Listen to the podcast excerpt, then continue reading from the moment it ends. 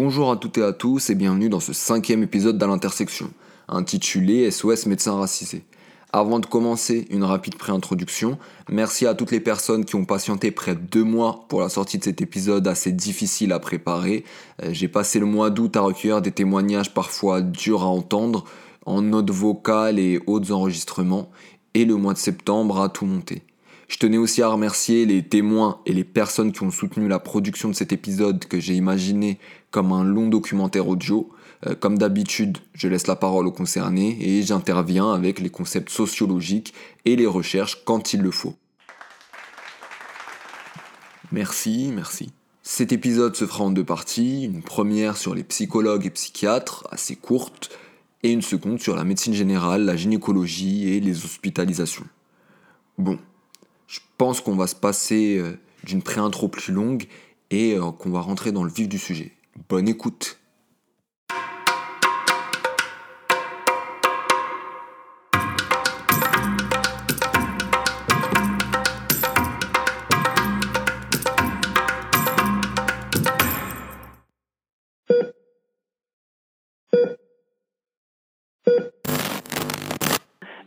elle a, elle a appelé la police, alors... Euh, C'est bon, parce qu'elle a la elle grippe, c'est ça les- Elle a appelé la Bah, police. je sais pas, mais je pense qu'elle m'a dit elle va mourir. Oh, ça s'entend, hein, elle va Ouais, mourir. Allez, dis-moi, donne-moi le numéro. Alors, chez, alors le nom, j'ai compris Musenga, M-U-S-E-N-G-A, je lui ai fait appeler, a priori ça doit être ça.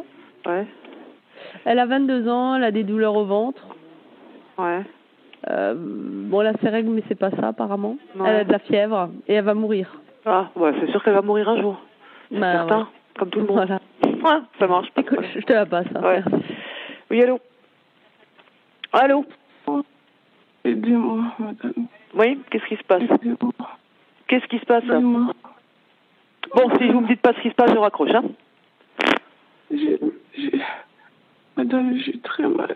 Oui, bah vous appelez un médecin, hein D'accord. Voilà, le, vous appelez SOS médecin. Je peux pas. Vous pouvez pas? Ah non, Je vous pouvez appeler les pompiers, mais vous pouvez pas. Oui, vous allez mourir, euh, certainement un jour, comme tout le monde. Le 29 décembre 2017, Naomi Moussanga, mère de famille strasbourgeoise de 22 ans d'origine congolaise, compose le 15. Les opératrices au bout du fil se moquent, elle meurt quelques heures plus tard d'une défaillance multiviscérale sur choc hémorragique. Certains de ses organes ont arrêté de fonctionner, d'où sa douleur et son incapacité à parler. Pourtant, le traitement qu'a subi Naomi Moussanga n'est pas singulier. Bien au contraire, euh, une fois l'affaire médiatisée, on commence à parler de syndrome méditerranéen, c'est-à-dire le fait de sous-estimer la douleur d'une personne noire ou arabe, pensant qu'elle exagère. La parole de la diaspora maghrébine, asiatique et noire se libère à ce moment-là. Ils peuvent enfin mettre des mots sur certaines expériences médicales. Des Naomi Moussanga à l'issue moins fatale, heureusement, il y en a beaucoup dans le monde occidental. Diagnostics sous-évalués, stéréotypes racistes en pleine consultation, traumatismes qui en découlent, nombreuses sont les personnes qui ont accepté d'apporter leur témoignage et leur analyse sur un phénomène très peu discuté encore aujourd'hui. À l'heure où la LICRA condamne l'usage d'une liste de médecins noirs et parle de communautarisme, il semblait important d'interroger les premiers concernés et surtout les premières concernées. Car ce sont surtout des femmes racisées qui parlent ici. Celles qui sont sûrement le plus victimes de ces violences médicales, psychologiques, sexistes et racistes.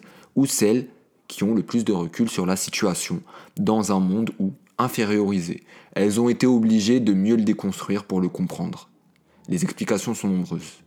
Dans ce cinquième épisode à l'intersection, on explore ensemble le racisme dans le corps médical, mais aussi les raisons qui poussent de nombreuses personnes racisées à vouloir se tourner vers un médecin ou un psychologue du même groupe culturel. SOS Médecin Racisé s'inscrit dans la continuité de l'épisode précédent sur les microagressions, que je vous invite à écouter avant de vous plonger dans celui-ci. On commence Donc, euh, je suis une femme noire et il y a à peu près euh, deux ans, j'ai pris la décision d'aller voir une psychologue femme noire. Donc, je voulais précisément que ce soit une femme noire comme moi. Les problèmes dont en tout cas j'ai envie de parler, que j'ai envie d'aborder avec euh, bah, du coup ma psychologue, sont des problèmes qui sont aussi liés à mon identité de femme noire et que si je parle de ces problèmes-là avec une personne blanche, ou même avec un homme en tout cas, mais surtout avec une personne blanche, euh, j'ai l'impression que mon identité de femme noire sera pas prise en compte. ça fait un petit peu plus d'un an et demi que, que je consulte une psychologue qui est spécialisée dans les patients et patientes euh, racisés. L'idée m'est venue parce que avant elle, euh, je consultais une autre psychologue qui n'était pas spécialisée dans les personnes euh, dans les personnes racisées et, lorsque je, lui racontais des faits de mon enfance ou des, épisodes un petit peu traumatiques euh, notamment euh, toute la discrimination que j'ai pu vivre dans l'endroit où je vivais, le harcèlement, euh, les agressions. Il n'y avait pas vraiment de, de, réponse à ça, en fait, à, mis à part un peu le choc ou des réactions typiques telles que oh là là, ça se passe encore de nos jours ma pauvre, c'était limite si elle ne me prenait pas en pitié, plutôt que de m'apporter des clés et de m'expliquer en quoi en quoi ces choses-là ont pu euh, ont pu influencer voilà euh, ma santé mentale à l'âge adulte et elle n'a pas du tout orienté la thérapie autour de ça alors que je pense que euh, ces, choses-là, ces discriminations, ce racisme que j'ai pu vivre durant mon enfance, expliquent en grande partie l'état de ma santé mentale, mon anxiété à l'âge adulte. C'est aussi une manière en fait de se dire qu'on a envie d'être en face de quelqu'un qui va nous prendre dans notre entièreté comme un être humain et pas quelqu'un qui va oublier ou omettre euh, ou stéréotyper euh, une partie de nous qui est très importante en tant que personne qui vit en Occident, c'est-à-dire que le fait qu'on est racisé en fait et qu'on est tout le temps considéré comme autre, euh, on, est, on vit du racisme au quotidien et le racisme a un impact sur notre psyché et du coup c'est important d'être en face de quelqu'un qui peut reconnaître ça. Il n'y avait pas eu de, de racisme à proprement parler de sa part. Euh, simplement de, l'ignorance et l'incapacité voilà, de, de, de m'aider vis-à-vis de ces problèmes-là, puisqu'elle n'était pas non seulement pas concernée, mais en plus pas du tout sensibilisée à ces questions-là. Et donc c'était plus euh, une grande déception de mon côté. Et donc j'ai cherché, euh, j'ai cherché sur les réseaux sociaux des, des, personnes qui pouvaient avoir des contacts de psychologues euh, ou de thérapeutes, euh, de thérapeutes pardon, spécialisés dans les personnes racisées et les questions de racisme. Et donc je suis tombée sur ma psychologue actuelle qui a su, elle, vraiment mettre au cœur de la thérapie, entre autres problèmes, entre autres entre autres problématiques, ces questions-là du racisme de discrimination. Donc ça m'a vraiment beaucoup aidée, puisque elle-même était, euh, était concernée, et euh, d'autant plus puisqu'elle a étudié toutes ces questions-là. Donc elle a vraiment pu euh, m'apporter les clés, et puis je me sentais plus en confiance de lui confier certaines choses. Euh, non pas que je n'étais pas en confiance de confier certaines choses à ma précédente psychologue, mais c'est toujours plus facile, la parole se libère toujours plus facilement lorsqu'on a en face quelqu'un dont on sait pertinemment qu'elle a vécu, elle a pu vivre les mêmes choses, et qu'en plus elle les a étudiées en long, en large et en travers. On se sent plus légitime, plus en confiance, on a moins peur de dire les mauvaises choses, moins peur de ne pas être compris, on minimise moins du coup ces problèmes-là. Euh, on n'a pas peur de la réaction qu'on va recevoir en face. Je me sens beaucoup plus à l'aise pour parler, ce qui n'était pas le cas avant, parce qu'avant ça, j'ai vu pas mal de psychologues qui étaient blancs. Et en fait, je continuais jamais. Je sais pas, je, je me sentais pas à l'aise en fait. Et le fait d'être euh, allé voir, euh, bah, du coup, une femme noire, bah, je me sens beaucoup plus à l'aise, je me sens plus libre de parler. Et je sais que ce que je vais dire va être pris pour ce que c'est. Donc avec ma précédente psychologue, je n'ai pas vécu euh, le racisme à proprement parler, mis à part euh, une certaine ignorance sur le sujet. En revanche, dans d'autres sphères euh, du corps médical, j'ai pu, vivre le racisme, oui. Notamment chez une gynécologue qui, voilà, s'est permis, permise de, de, faire des remarques sur mon nom, mon nom de famille. J'ai un nom composé, ce qui arrive beaucoup chez les personnes issues de communautés antillaises. Et voilà, la première fois que je me suis rendue chez, elle, elle, voilà, elle a fait une remarque sur mon nom de famille. Elle était un peu surprise, en fait, de, de voir que j'étais noire avec un, un nom, euh, un nom à particules. Et elle me l'a fait comprendre. très crûment. Et depuis, je ne suis jamais retournée chez elle, mais je n'ai pas, j'ai pas reporté cet incident. J'ai 35 ans, je suis franco-algérienne, je suis, euh, comme on dit en anglais et en français, on n'a pas trop l'équivalent, white passing, c'est-à-dire blanche de peau, et donc je ne passe pas pour une personne racisée. La plupart du temps, ce qui n'est pas anodin en fait dans mon, dans mon rapport au psy et mon rapport au plus généralement en fait aux soins et aux thérapeutes racisés ou non racisés. J'ai vu pendant huit ans une, une thérapeute de la branche des thérapies euh, comportementalo-cognitives, une femme très professionnelle, euh, avec beaucoup d'expérience dans son champ. Cependant, il y a eu plusieurs moments durant notre, travail ensemble où euh, je me suis pas du tout sentie accueillie au sujet des, sujets d'identité, d'exil, de parcours migratoire. Et quelquefois, j'ai amené justement cette dimension-là parce qu'elle me pesait. Il y avait cette mémoire un peu de l'exil, euh, ce déchirement entre la France et l'Algérie que je ressentais, cet aspect aussi euh, racisé, invisible que je porte, même si c'est aussi un privilège euh, dans certains milieux et notamment dans, dans nos sociétés occidentales aussi. Euh, qui sont fondées sur ce système où la peau est hum, privilégiée. À la fois les mémoires traumatiques aussi de la guerre d'Algérie dans ma famille, qui avait des conséquences pour moi. Les sujets que j'amenais, que je reliais à la question euh, de mes origines, n'étaient pas accueillis en fait, n'étaient étaient comme euh, comme déniés. Mais je dirais que c'était quasiment inconsciemment de la part de cette thérapeute. Il n'y avait pas de volonté de nuire, bien sûr, mais il y avait comme un, comme une distance et comme une incapacité à penser euh, que ça pouvait avoir euh, un impact en fait sur ma santé mentale. Pour commencer, je suis d'origine algérienne. Euh, J'imaginais pas que cette partie de mon identité pouvait jouer un rôle dans la qualité de mes relations, dans la confiance et la considération qu'on pouvait me donner. Et les réseaux sociaux, je réalise plein de trucs qui me sont arrivés et je me dis bah ouais, ça c'était du racisme, ça aussi, ça aussi. Et je me suis rendu compte que j'avais plein de problèmes euh, liés à ça, quoi, euh, qui se sont accumulés dans ma vie. Euh, donc du coup, d'où l'intérêt de suivre une, psychothérapie avec un psy racisé, où je me dis, bah, il y, a plus de chances qu'il comprenne exactement ce que je ressens. Il, est le mieux placé pour m'aider à mettre les bons mots sur ce qui me gêne et qui m'empêche d'aller mieux. Et l'exemple que j'ai envie de donner ici, qui a été vraiment le plus marquant pour moi, c'est quand je lui parlais ben, de la colonisation française en Algérie, euh, les dégâts que ça avait fait au niveau collectif et au niveau de ma famille aussi, euh, et qui expliquait en fait ensuite les départs euh, migratoires. Enfin voilà, que cette colonisation avait eu plein d'effets. Et j'en parlais aussi en lien avec ma propre vie, hein, bien sûr. elle m'avait dit mais combien de temps la France est restée en Algérie? Et là je lui ai dit ben 132 ans. Et elle m'a dit oh mais c'est pas grand chose ça. Donc j'avais le sentiment en fait que je rejouais avec cette psy l'histoire de la minimisation et du déni de la question coloniale en France en fait. Mais il y avait ce, degré-là, cette charge-là de violence symbolique qui m'était renvoyée dans le cadre normalement safe et justement euh, très protecteur de la thérapie. Euh, je pense que chaque personne racisée fait l'expérience du racisme face à un professionnel de santé et, au quotidien de manière générale.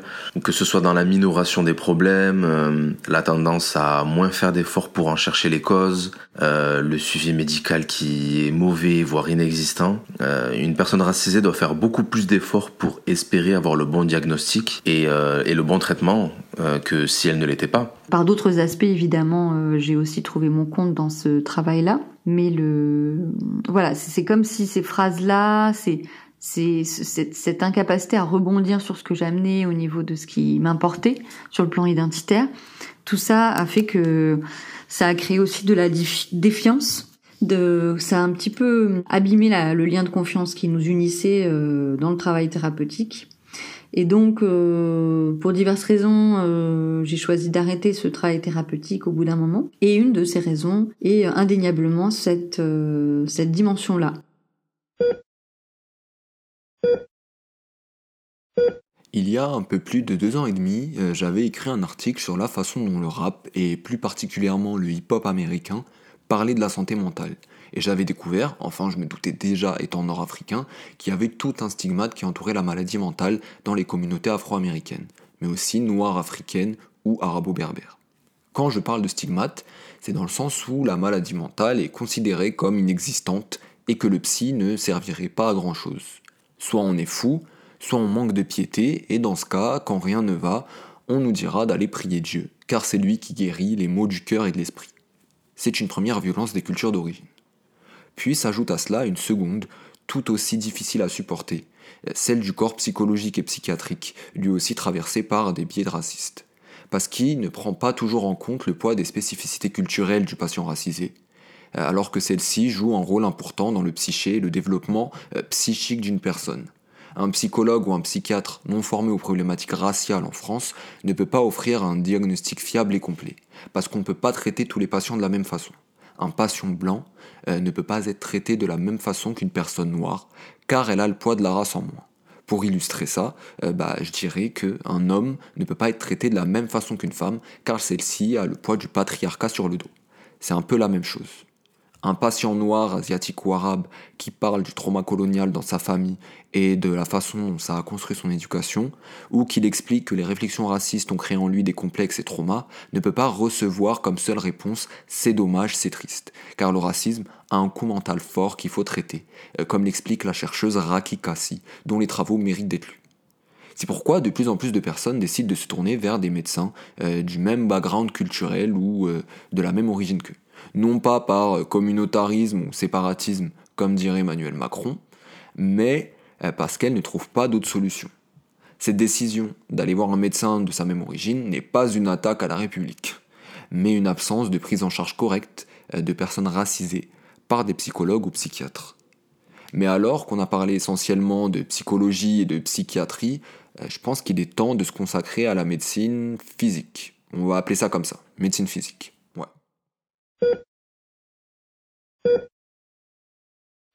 Cet été, j'ai pris rendez-vous chez un gynécologue pour me faire enlever mon implant contraceptif que j'avais euh, depuis trois ans.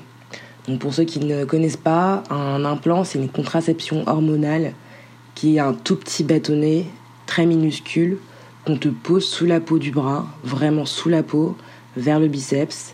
Et euh, la pose et le retrait, ça se fait chez euh, le gynécologue et c'est hyper simple.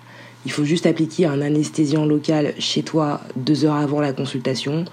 Puis tu vas chez le gynéco, il te fait une euh, légère incision euh, très superficielle et insère l'implant ou bien l'enlève. Donc l'implant se change tous les trois ans et euh, moi ça faisait trois ans que je l'avais donc il fallait l'enlever. Donc j'ai pris un rendez-vous sur Doctolib avec un gynécologue que je ne connaissais pas parce qu'il faut savoir que je ne suis pas suivie par un gynécologue attitré parce que je vais très rarement chez le médecin en fait. Euh, c'est-à-dire que les, euh, établissements hospitaliers pardon, ne sont pas des endroits euh, dans lesquels j'aime me retrouver. Donc du coup, j'ai vraiment pris le premier gynécologue qui était disponible sur Doctolib et j'y suis allée. Donc j'arrive à la consultation, il me pose les questions classiques de début de consultation, nom, prénom, âge, profession, etc.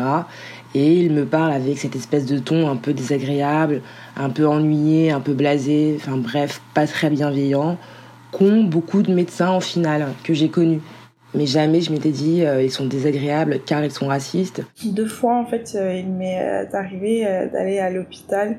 Une fois parce que j'avais un problème au bras. Mon bras il est devenu tout froid puis il est devenu tout bleu et euh, c'était très douloureux. J'ai dû aller aux urgences. En gros, en fait, ils m'ont fait passer une radio, puis ils m'ont dit oh j'ai rien. Ils m'ont mis euh, sous morphine.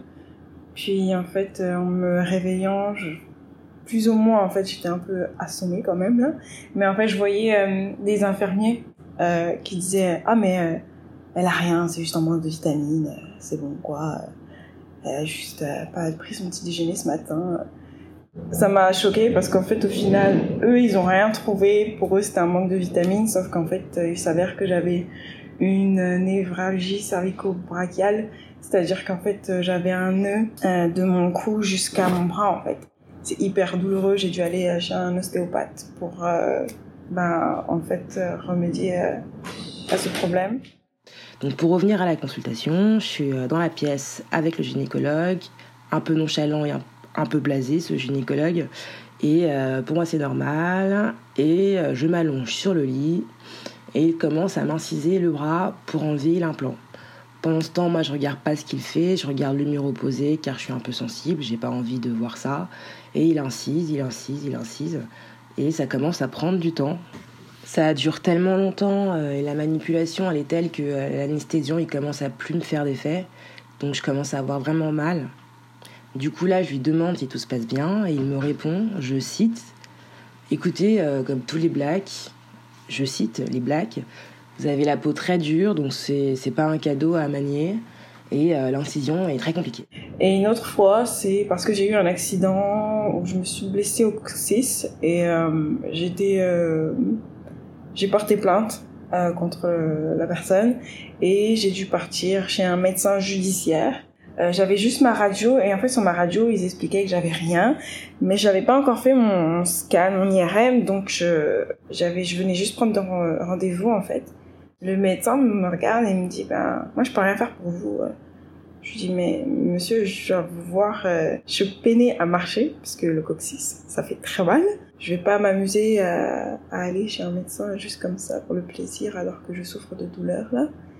Puis il me dit mais en fait euh, moi j'ai pas vraiment la preuve que vous êtes blessé. Alors j'avais les documents qui expliquaient euh, mon accident. Et il me dit euh, oui mais de toute façon il y a beaucoup de gens qui profitent, des gens comme vous, donc je peux pas, il me faut vraiment justifier une preuve que vous êtes vraiment blessé. Et sur le coup, encore une fois, je me dis mais comment ça les gens comme moi genre je profite de la situation enfin du coup j'ai fait mon IRM je suis revenue avec la preuve que mon coccyx était fracturé. Et euh, là soudainement ah oui je comprends oui en effet votre coccyx est fracturé. Sans blague. Euh, voilà il me dit ça. Donc en gros que nous les noirs parce que moi je dis noir je dis pas black euh, c'est compliqué de nous prodiguer des soins en fait donc étant toujours en difficulté, euh, il appelle la dame de l'accueil, qui est une personne noire, euh, afin qu'elle l'aide et tienne l'entrée de l'incision avec ses mains. Donc la dame demande si elle peut se désinfecter les mains avant, et il répond d'un ton blasé, euh, un peu agacé, dédaigneux, que non, non, c'est pas la peine, mettez donc vos mains là. Donc la dame de l'accueil, qui touche des cartes vitales, des cartes bleues, des carnets de santé toute la journée, euh, pose ses mains à l'entrée de ma plaie euh, sans désinfecter. Et l'opération se termine enfin, à deux ils y arrivent. Et je retourne enfin la tête et je vois une grosse grosse plaie sur mon biceps avec un trou béant dedans. Et je me dis que j'ai jamais vu ça de ma vie sur mon corps. Et je me rappelle qu'il y a trois ans, euh, au retrait précédent, parce que j'ai déjà eu un retrait il y a trois ans d'implant, et ben la plaie était pas du tout aussi grosse. Et le gynécologue me met alors de la bétadine sur cette énorme plaie et il pose deux strips dessus. Donc pour ceux qui ne savent pas, un strip c'est une bandelette autocollante très fine de 2 mm à peine de largeur et il enroule les deux strips euh, d'une compresse. Alors moi je n'y connais rien, je suis pas médecin, mais vu l'état de ma plaie et la finesse des strips, je me dis que ça me semble un peu léger. Mais je dis rien, c'est le médecin, il sait ce qu'il fait. Une autre fois, je pouvais plus manger ou boire correctement sans que ça soit super douloureux en fait. Et c'était tellement douloureux que j'ai décidé d'aller voir un médecin euh, côté de chez moi, qui n'était pas mon médecin traitant. Euh, puis il m'a dit ah euh, c'est rien. Puis il m'a dit ah vous avez un, une petite tache violette en fait sur la langue j'avais une tache violette en fait c'était une de mes veines qui avait éclaté et puis il m'a dit vous inquiétez pas c'est rien et tout ça il m'a donné des médicaments genre c'était juste des doliprane en vrai. Je les ai pris, puis ça a rien fait, j'avais encore mal. Donc je suis partie à l'hôpital. Pareil, ils m'ont donné juste un truc pour me soulager la douleur.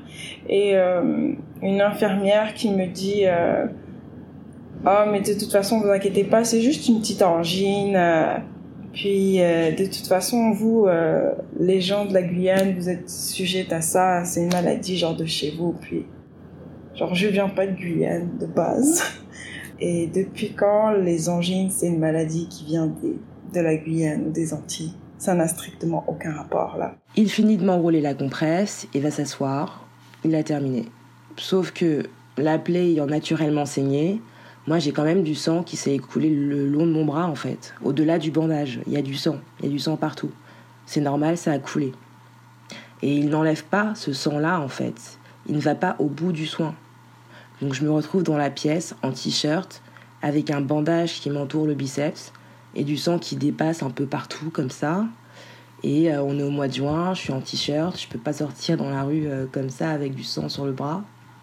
Donc c'est à moi de demander euh, au gynécologue un coton et de l'eau pour me nettoyer le bras et finir le soin. Et la consultation se termine et il m'explique que ça va cicatriser dans trois jours exactement et que je pourrais enlever la compresse. Et c'est terminé, je pars.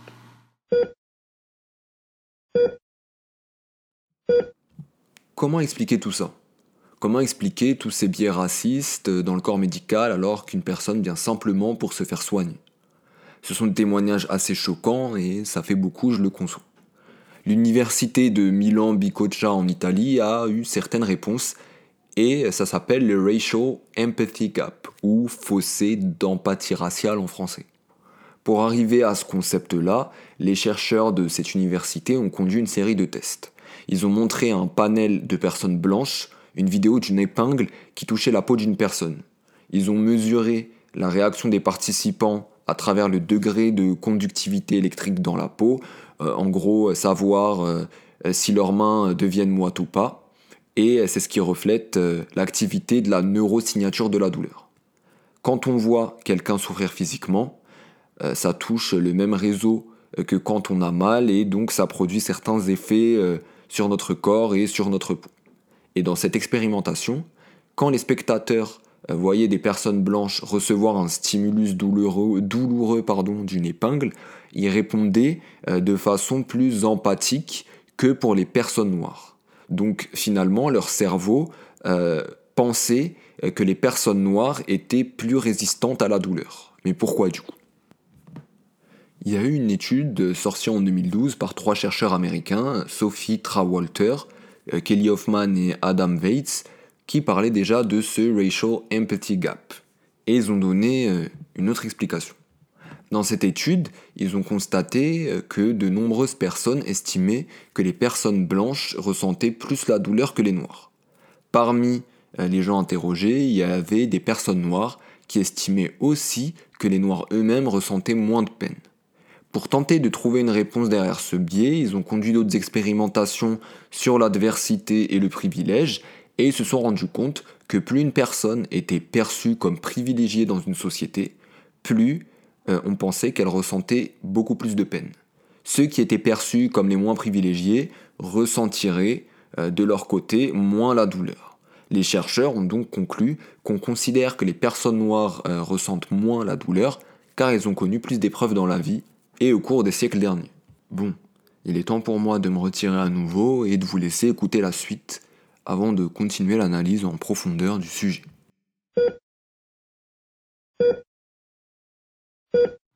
Et c'est seulement une fois dehors, dans la rue, que je réalise tout ce qui vient de se passer en fait. Et là, je me dis, mince. C'est-à-dire que le fait qu'ils disent black au lieu de noir, le fait que pour lui, je sois pas un cadeau à soigner parce que ma peau elle est dure et que euh, peut-être que si j'ai eu le bras un peu violenté comme ça pendant longtemps, c'est qu'il pense que de toute façon euh, je ressens rien car j'ai la peau dure, euh, parce que je suis black. Et puis le dédain aussi avec lequel il a dit à la dame de l'accueil que non, c'était pas la peine de se désinfecter les mains avant de toucher la plaie. le fait de ne pas avoir été au bout du soin et de m'avoir laissé le bras sale de sang. Euh, tout ça cumulé sont des actes assez violents. Et dans la vie de tous les jours, je suis quelqu'un d'assez bavard quand il s'agit de reprendre les injustices. Mais là, il y a eu ce truc un peu étrange où je suis restée très stoïque en fait, et j'ai rien dit, du début à la fin. Et j'avais l'impression euh, d'avoir de la compote euh, dans le cerveau en fait. Pour moi, de base, le racisme dans le corps médical, c'était juste impossible pour moi parce que t'es censé sauver la vie de quelqu'un en fait. Peu importe sa couleur, peu importe sa religion, peu, importe euh, sa sexualité. C'est horrible en fait. Parce que en tant que personne racisée, on se sent vraiment comme si on n'était rien.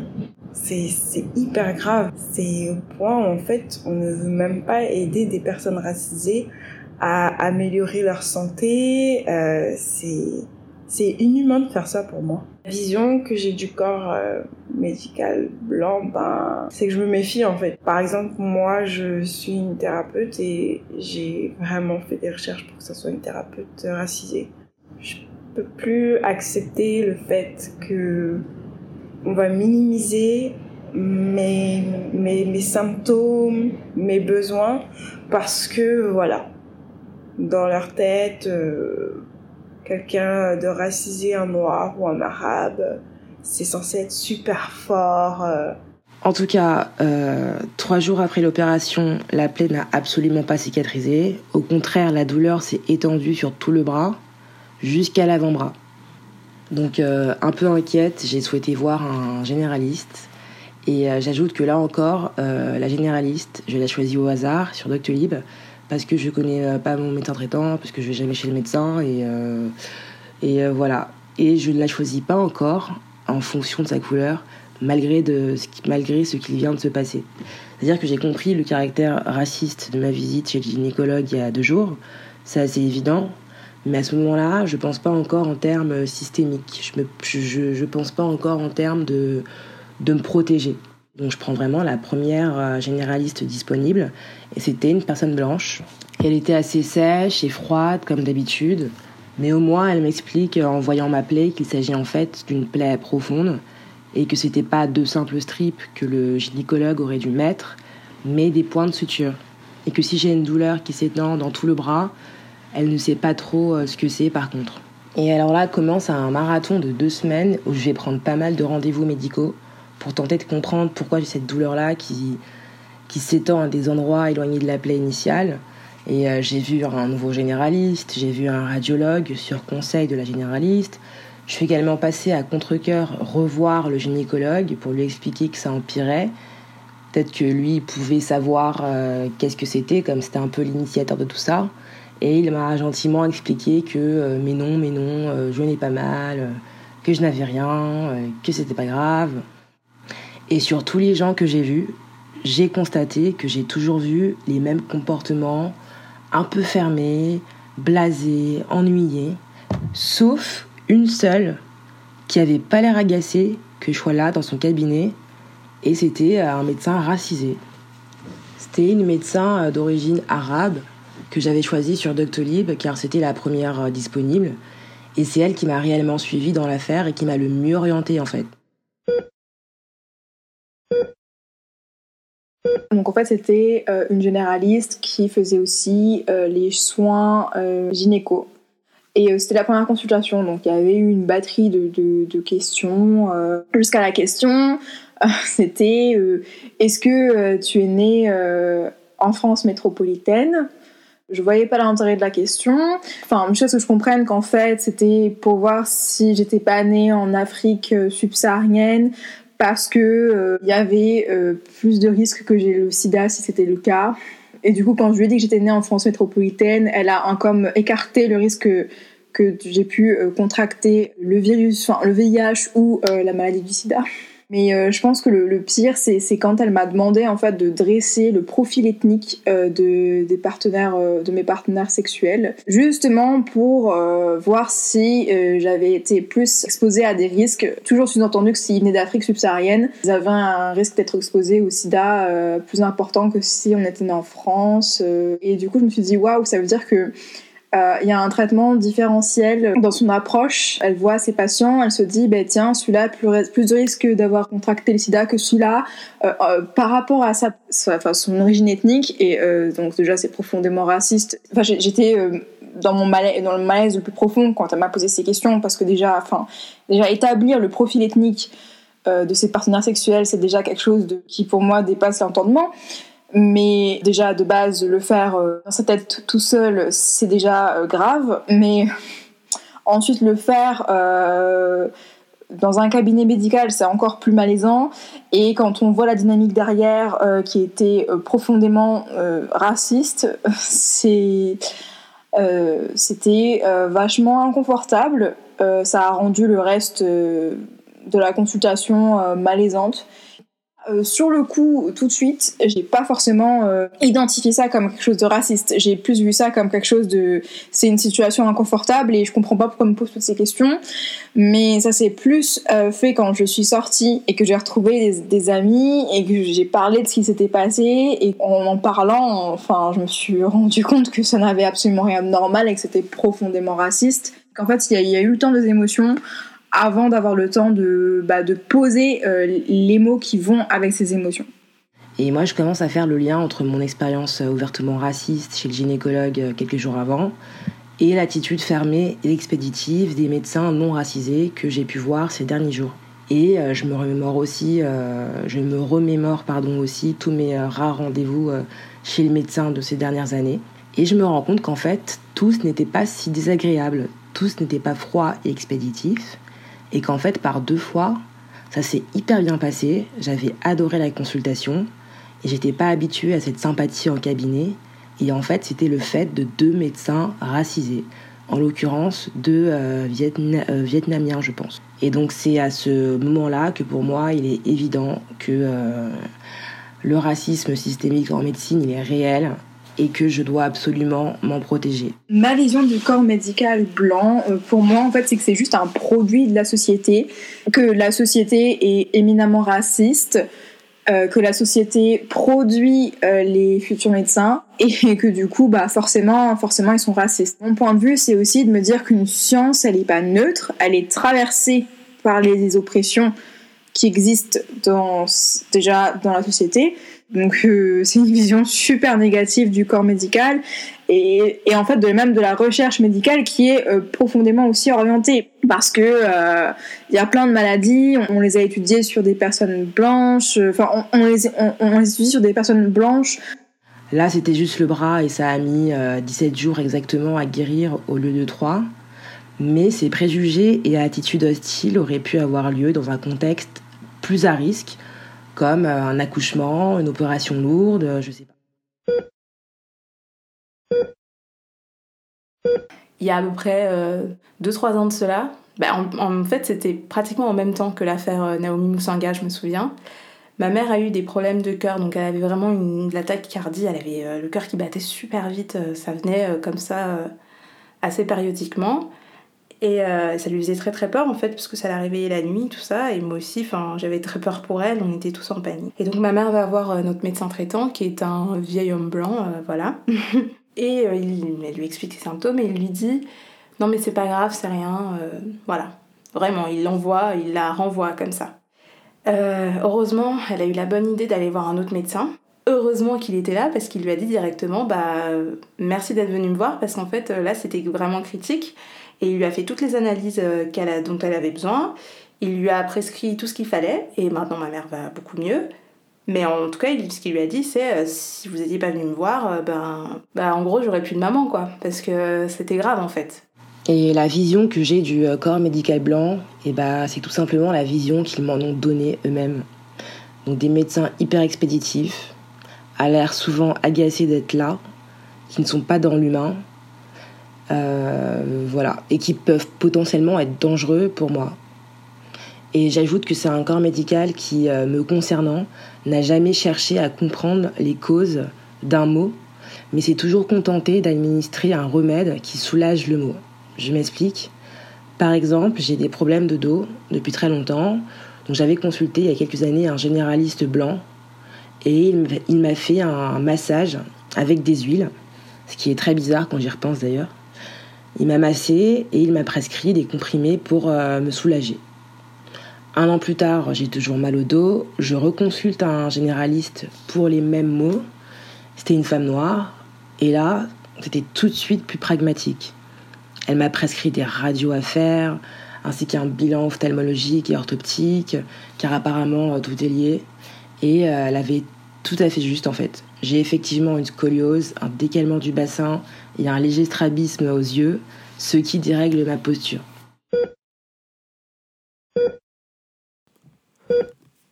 J'ai délibérément choisi de laisser un témoignage entier du début à la fin, car j'estimais que son cheminement de pensée était clair. À partir de différentes expériences négatives avec des médecins au racistes, la jeune femme qui témoigne a décidé de se tourner vers des médecins racisés qui comprenaient mieux sa douleur et ne la négligeaient pas.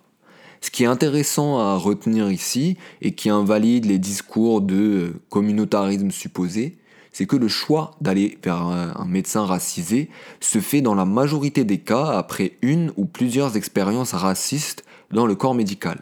Ce n'est pas une lubie, comme l'expliqueront les témoins juste après, mais une réponse à un manque de considération de la part d'une partie du corps médical blanc. Ce corps médical, comme de nombreuses institutions, est traversé par des dynamiques de racisme systémique. Dire que euh, tous les médecins ne sont pas racistes ne sert à rien, car ça ne règle pas le problème. C'est comme dire tous les policiers ne sont pas racistes. Là, on s'attaque à une institution. Tout le monde est traversé par des biais racistes, euh, comme l'explique Robin DiAngelo dans White Fragility, euh, dont j'ai parlé dans l'épisode 1 du nouveau podcast Bibliothèques. On le sait. Maintenant, il faut se l'avouer et apprendre à dompter ces pensées-là, car en les domptant, on arrivera à passer outre les stéréotypes et clichés euh, qui peuvent mener à des issues fatales. Le fait qu'on exprime quelque chose qui nous humanise, parce qu'on est des humains complets, complexes à part entière, donc on, ressent de la douleur, on ressent de la peine, on ressent de la tristesse, et bien ça face à un désarroi complet. Parce que déjà, il y a racisme, tout ça, voilà, évidemment. Et que du coup, tout ce racisme-là fait qu'on n'est pas vu par eux comme des humains, vraiment. On n'est pas vu comme des, euh, comme des êtres humains complets, complexes à part entière. Ils savent pas gérer ça. Ils savent pas gérer notre peine, notre douleur. Pour eux, en fait, on n'est pas censé l'avoir. C'est-à-dire qu'à partir du moment où on ressent autre chose, de la joie, mais encore même de la joie, faut pas que ce soit trop fort. À partir du moment où on n'est pas là pour eux, on est là pour nous, et qu'on ressent des choses d'êtres humains que les êtres humains ressentent, ça c'est comme une explosion dans leur cerveau en fait, une explosion de neurones quoi. Non, ce n'est pas possible.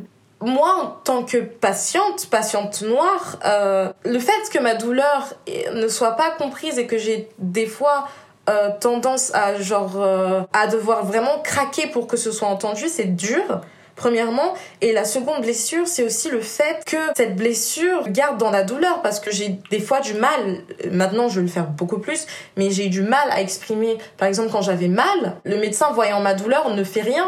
C'est entre autres euh, là que se situe le racisme. C'est pas quelque chose de frontal, de, de, franc.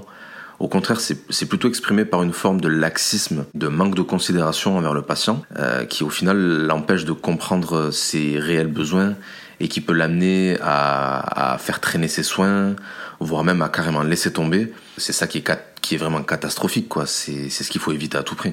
Ouais, le, but final, c'est ben, d'avoir le même accès à la santé qu'une personne blanche, mais pour ça, je peux pas passer par le corps médical blanc, il faut que je passe par le corps médical racisé qui va euh, peut-être avoir euh, une, meilleure conscience des choses ou en tout cas une meilleure appréhension ou compréhension euh, de la dynamique et qui va pas en fait porter un jugement racial et raciste euh, sur moi en fait, qui va pas projeter ses préjugés et ses idées reçues euh, qu'on intègre dans la société sur moi et du coup mettre en danger bah, ma santé et donc ma personne.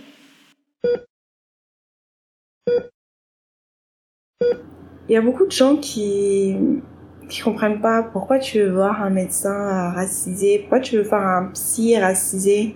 En fait, euh, tout simplement parce que les gens ont eu des expériences, dont moi aussi, on a eu des expériences qui, qui n'ont pas du tout été euh, bonnes en fait. Le racisme, on le vit au, au, quotidien en tant que personne racisée. Mais moi, personnellement, je me doutais vraiment pas que j'allais aussi le subir dans le corps médical. Moi, ce que j'explique euh, au, à mon entourage, que ce soit mes amis ou des personnes, c'est que je préfère être avec une personne racisée parce qu'elle va comprendre. Elle va comprendre que je subis le racisme parce qu'elle-même, elle subit le racisme.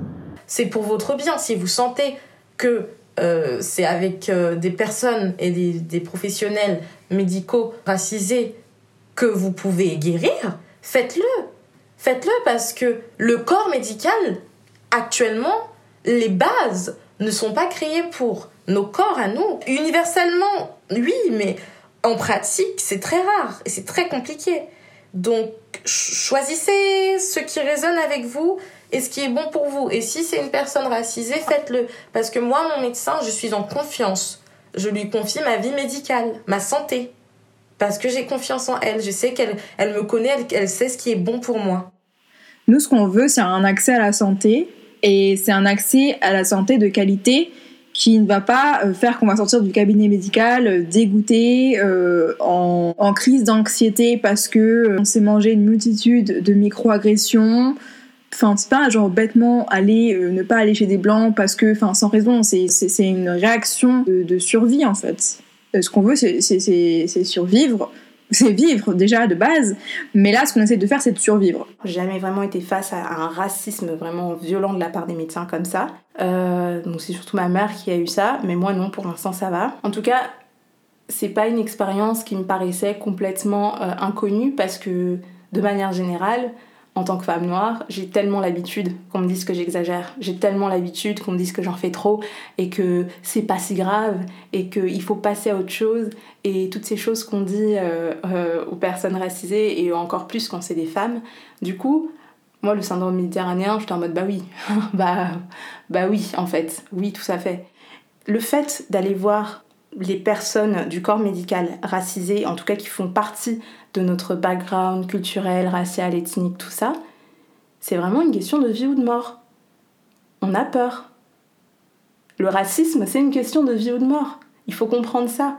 C'est pas juste un truc de une lubie comme ça parce que c'est chiant en fait. C'est super chiant de, passer des heures sur euh, internet à regarder les témoignages pour trouver, enfin les avis là sur, euh, sur Google ou je sais pas quoi pour trouver un bon médecin qui soit pas raciste, qui soit pas sexiste, qui soit pas LGBTQ-phobe c'est super épuisant de faire ça. C'est pas fun du tout. Moi, j'aimerais bien euh, prendre le premier médecin comme ça qui tombe sous la main et dire Allez, c'est bon, euh, j'ai mal à la tête, euh, j'ai mal au ventre, je sais pas quoi, je vais voir ce médecin-là et c'est bon. Bah non, en fait, il faut qu'on cherche, il faut qu'on se pose des questions avant d'aller chez le médecin parce que quand on est chez le médecin, on est vulnérable. On est, on est vulnérable, nos, nos corps, notre corps est vulnérable, notre esprit est vulnérable parce qu'on apporte on apporte cette vulnérabilité là qui qui, qui va pas qui va mal et on leur demande en fait de nous, bah, de nous soigner quoi. Donc on est, on est entre leurs mains en quelque sorte. Parce qu'on n'est pas blanc, nos problèmes de santé ne sont pas pris au sérieux et euh, ça peut des fois aller jusqu'à engager la, enfin entraîner la mort. Donc euh, je me dis, euh, du coup maintenant j'ai en fait développé cette cette crainte. J'ai intériorisé ce truc de bah si j'ai mal c'est que j'ai pas vraiment mal Enfin, peut-être que. Et puis, de toute façon, si j'ai mal, on va, me croire parce que je, suis pas blanche. Donc, j'ai ce truc de, de pas tout de suite aller consulter ou nier euh, ce que je vis et ce que je ressens parce qu'au final, euh, je, suis la seule qui, qui sent euh, ce qui se passe dans mon corps et qui peut jauger la douleur. Et dans un deuxième, dans un second temps, c'était, bah, c'était de me dire, est-ce que un jour je vais, mourir parce que on m'aura pas prise en charge, on m'aura pas cru, Enfin, ils trouveront X, X raison à ma mort et jamais on mettra la vérité euh, sur ce qui s'est passé, qui est en fait une négligence.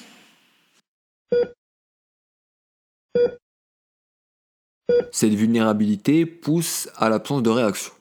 La majorité des témoins de ce podcast ne réagissent pas, parce que les microagressions et agressions racistes n'apparaissent pas de prime abord comme telles. C'est après coup qu'on se rend compte qu'on en a été victime. Raison pour laquelle au choc de l'agression raciste se substitue celui de notre manque de réaction. L'épisode 4 sur les microagressions en parle clairement.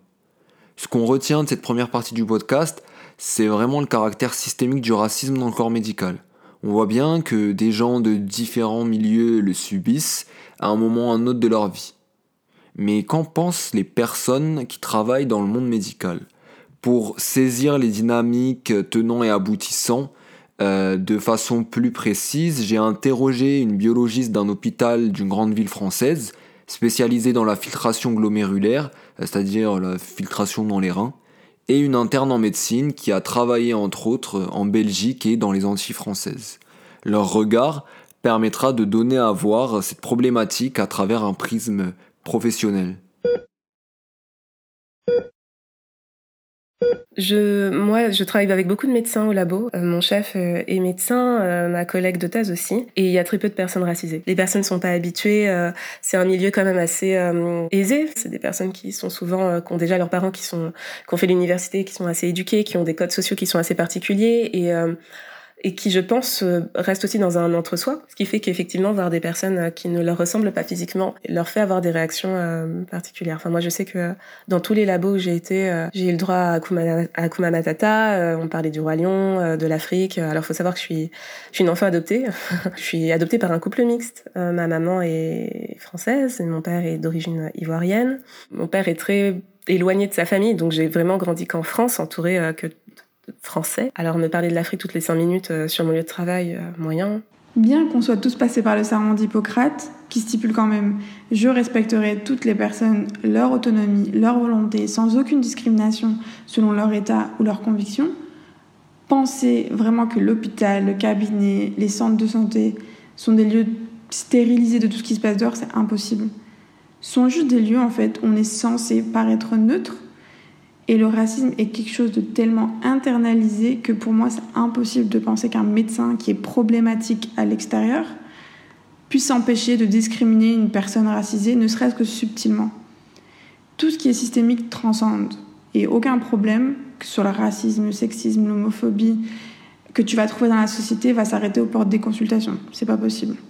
J'ai travaillé dans des labos avec euh, beaucoup de médecins, comme j'ai pu travailler dans des labos où il n'y avait que des scientifiques. Je suis persuadée que le corps médical est traversé par des dynamiques de racisme systémique. C'est évident pour moi. Parce que moi, ce qui me fait me dire ça, c'est que justement, à ma place de chercheuse, ou avant d'assistante ingé dans les laboratoires, la façon dans laquelle on me traitait, dont on me parlait, dont on me regardait, hein, c'est pareil, euh, il y a des personnes qui peuvent te fixer pendant mille ans, pendant toute la réunion, parce que, euh, je sais pas, tu parles bien français, t'es noir et c'est surprenant. C'est pénible. Euh, je pense que ce type de réaction ne peut arriver que lorsque l'on vit dans un milieu qui est qui est 100% euh, blanc, 100% aisé. Et moi, j'étais souvent euh, la seule euh, personne racisée du labo, hein, de l'entièreté du laboratoire.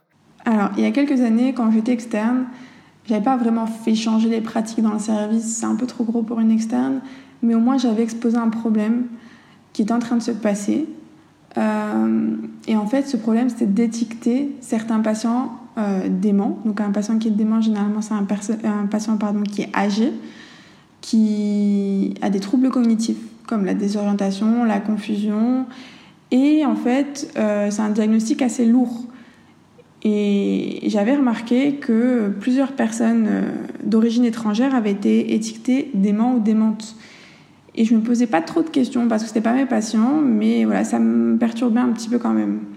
Jusqu'au jour où j'ai eu à parler avec une des patientes en fait, qui était une mamie marocaine qui ne parlait que l'arabe, enfin que le dialecte marocain.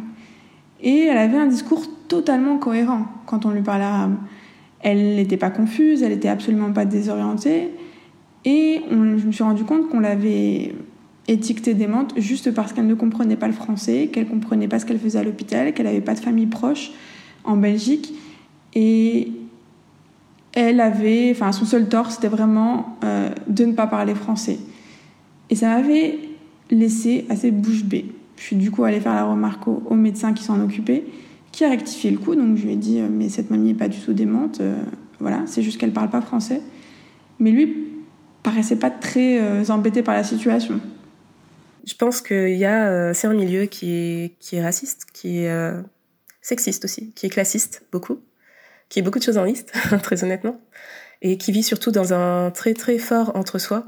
Et quand tu arrives dans ce milieu, que ce soit peut-être en tant, que, patient, très certainement en tant que patient, il y a des publications hein, qui, qui, montrent que euh, les médecins euh, posent des normes euh, physiologiques aux populations d'origine noire, qui en fait, en partant de la base que tous les noirs ont ces critères-là physiologiques, qui les étudient en cours et qui du coup, euh, pour des mesures de filtration rénale, hein, par exemple, vont mettre toujours un certain coefficient pour les personnes noires, en estimant que ces personnes sont naturellement beaucoup plus musclées que les personnes d'autres origines, et ce qui euh, entraîne un, diagnostic de problèmes rénaux beaucoup plus tardif pour les personnes noires de peau. Enfin, je pense qu'il est ultra important d'oser et d'aller jusqu'au bout. C'est-à-dire, euh, si les sciences, euh, si la biologie, si la médecine euh, t'intéressent et que tu es racisé, il faut aller jusqu'au bout.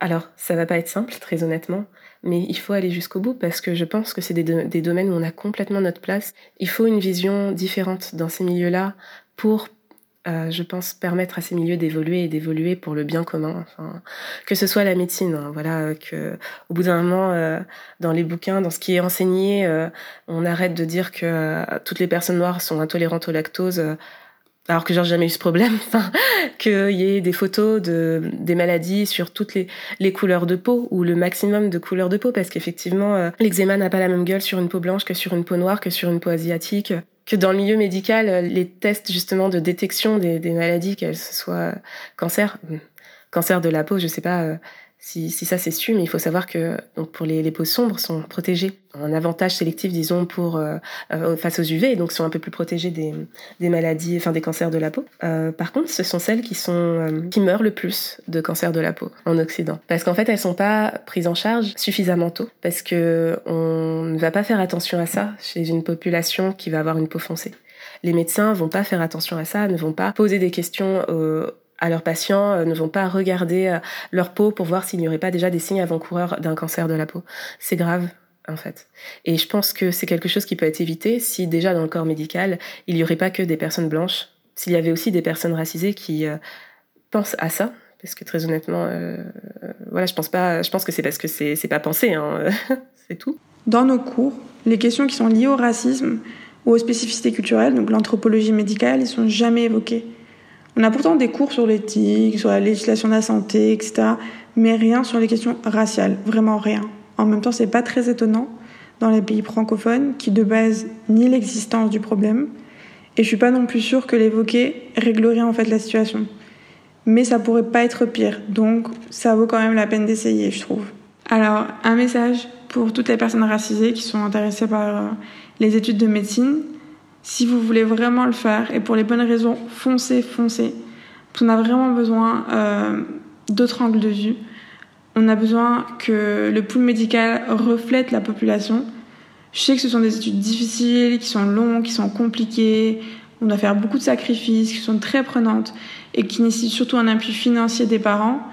Mais c'est vraiment important parce qu'au final, je me suis vraiment rendu compte que les personnes de nos communautés, euh, souvent les personnes âgées en fait, elles sont tellement délaissées et je pense qu'il faut vraiment que qu'on prenne ça en charge. Et il faudrait aussi, idéalement, que les personnes blanches du corps médical acceptent aussi que le problème du racisme existe et euh, qu'elles essayent d'être euh, des alliés.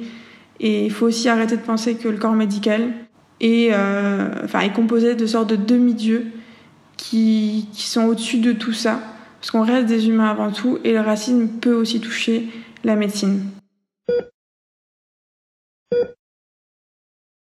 Au travail, c'est autre chose parce que je ne peux pas me permettre de perdre mon emploi, je peux pas me permettre non plus de comment dire de faire trop de vagues, on va dire. Donc pendant longtemps, euh, je n'ai rien dit. Lorsque j'étais toute jeune, que j'étais en stage dans les laboratoires, euh, alors là encore une fois, je parle du milieu scientifique comme du milieu euh, des médecins qui sont au labo plus jeune, euh, je disais rien et j'encaissais.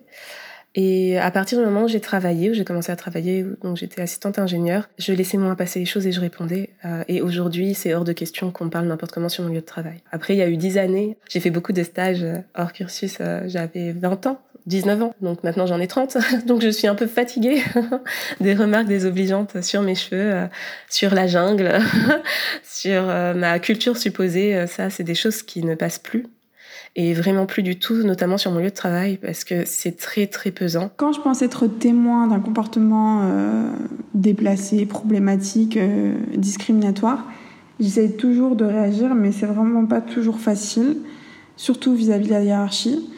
Euh, j'étais souvent euh, présente quand, enfin, j'étais témoin souvent de, de, de, blagues racistes, de chefs qui partageaient des opinions sur telle ou telle communauté.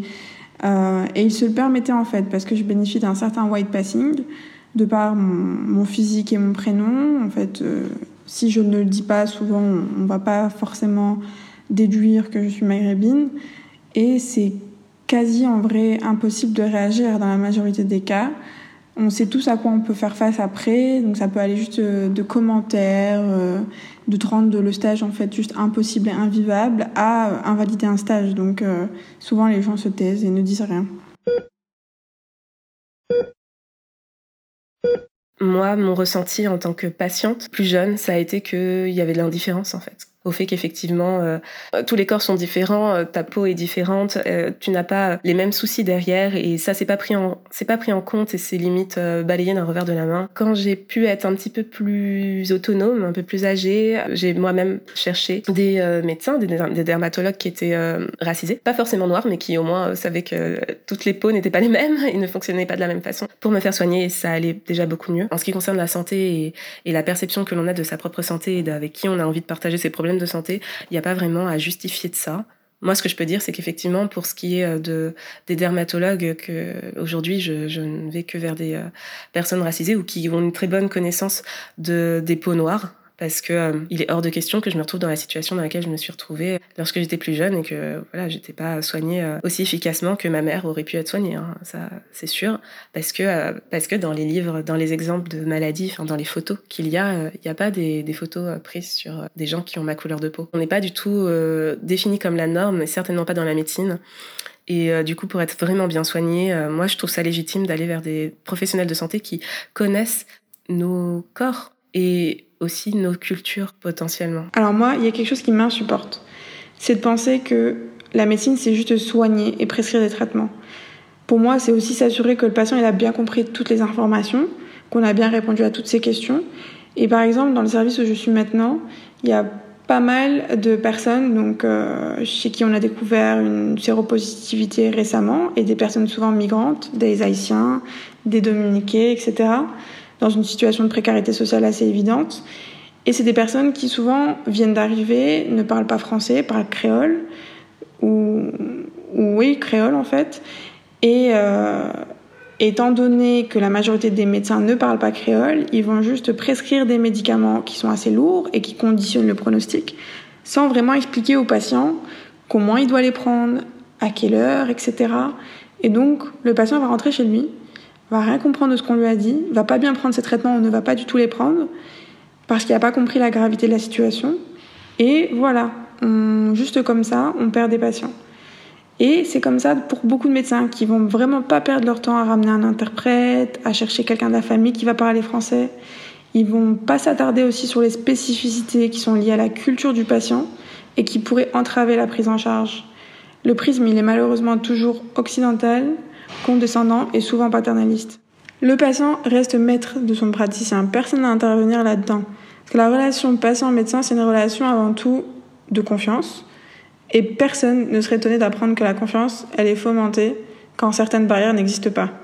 C'est ce qui arrive quand le patient retrouve euh, en son médecin des similarités, des terrains communs, X ou Y, qui feront que le passage d'informations va être plus fluide, plus authentique. Il n'y a pas pire qu'occulter des informations à son médecin par peur d'être jugé, de pas être compris, etc. Et ça fonctionne pas que pour les origines, ça fonctionne pour les croyances, pour les genres, les orientations sexuelles. Et avant de stigmatiser ces personnes qui font ce choix-là de choisir leur praticien en fonction de certaines affinités, la logique voudrait quand même qu'on investigue plutôt les raisons pour lesquelles ces choix ont été faits. Jamais une personne elle va s'embêter à aller sur Doctolib à la recherche du seul médecin avec telle ou telle caractéristique souvent avec des délais à rallonge, juste pour le plaisir, si elle pensait pas que c'était primordial en fait. On arrive à la fin de cet épisode. Euh, les témoignages et analyses de la biologiste et de l'interne médecine permettent, à mon sens, d'offrir plus de profondeur au sujet et de sortir uniquement euh, du ressenti des patients. Ce qui est important de retenir ici, c'est que l'homogénéité sociale et raciale, entre guillemets, mène à une profonde ignorance des spécificités culturelles et ethniques de chacun. Parfois, c'est juste de l'ignorance, et encore, l'ignorance provoque souvent de terribles conséquences. D'autres fois, c'est du racisme qu'on balance en pleine face. Le fait d'aller voir un médecin, euh, c'est un jeu de roulette russe pour les personnes racisées, car elles ne savent jamais si elles vont vraiment s'en sortir euh, indemnes psychologiquement. Ce qui est important à retenir aussi, c'est que derrière le serment d'Hippocrate, derrière les déclarations de l'ordre des médecins, il y a d'autres réalités, et la médecine n'est pas universaliste, et elle peut pas l'être. On ne peut pas prendre comme modèle unique des peaux blanches ou un imaginaire collectif eurocentré. Il faut euh, que les médecins blancs soient formés à traiter tous les patients. Oui, c'est un travail supplémentaire, euh, déjà que les études de médecine sont difficiles, mais quand on choisit ce métier, c'est pour soigner tout le monde. C'est pareil pour la psychologie. Il faut se rendre compte, euh, comme l'ont dit précédemment les témoins de cet épisode et de celui sur les microagressions, que le racisme est encore vif dans les sociétés occidentales. Et il a un coup mental sur ces personnes. Une personne racisée ne peut pas encore euh, être réduite à devoir faire une liste de médecins et psy noirs, arabes, asiatiques, pour être sûr d'avoir un diagnostic correct. Ça n'amuse personne. Alors quelles sont les solutions? Il n'y en a pas 50 et cet épisode permet surtout de faire un état des lieux de la situation. Je ne suis pas en pouvoir de décider ou de trouver des solutions. Mais euh, je pense, euh, après avoir écouté tous ces témoignages, euh, que plus de mixité sociale dans la profession, une réflexion profonde sur nos propres biais raciaux et une plus grande écoute des patients blancs est déjà un premier pas.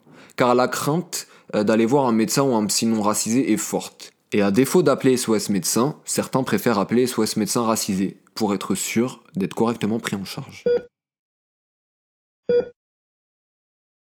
Merci d'être arrivé au bout de ce podcast de plus d'une heure. Il me semblait important de prendre le temps d'écouter les témoignages, euh, de réfléchir là-dessus, d'aller au-delà des préjugés, d'essayer d'ouvrir davantage le débat sur la question, d'où ce long format euh, assez inédit, enfin pas tant que ça, euh, celui sur les microagressions faisait plus de 50 minutes. Merci encore à tous les témoins qui ont pris le temps de m'envoyer les réponses à mes questions, de m'aiguiller, de discuter avec moi et de m'apprendre pas mal de choses sur mes propres biais. Sur ce, on se retrouve très vite pour un nouvel épisode à l'intersection. Prenez soin de vous et de vos proches en ces temps troubles. À bientôt!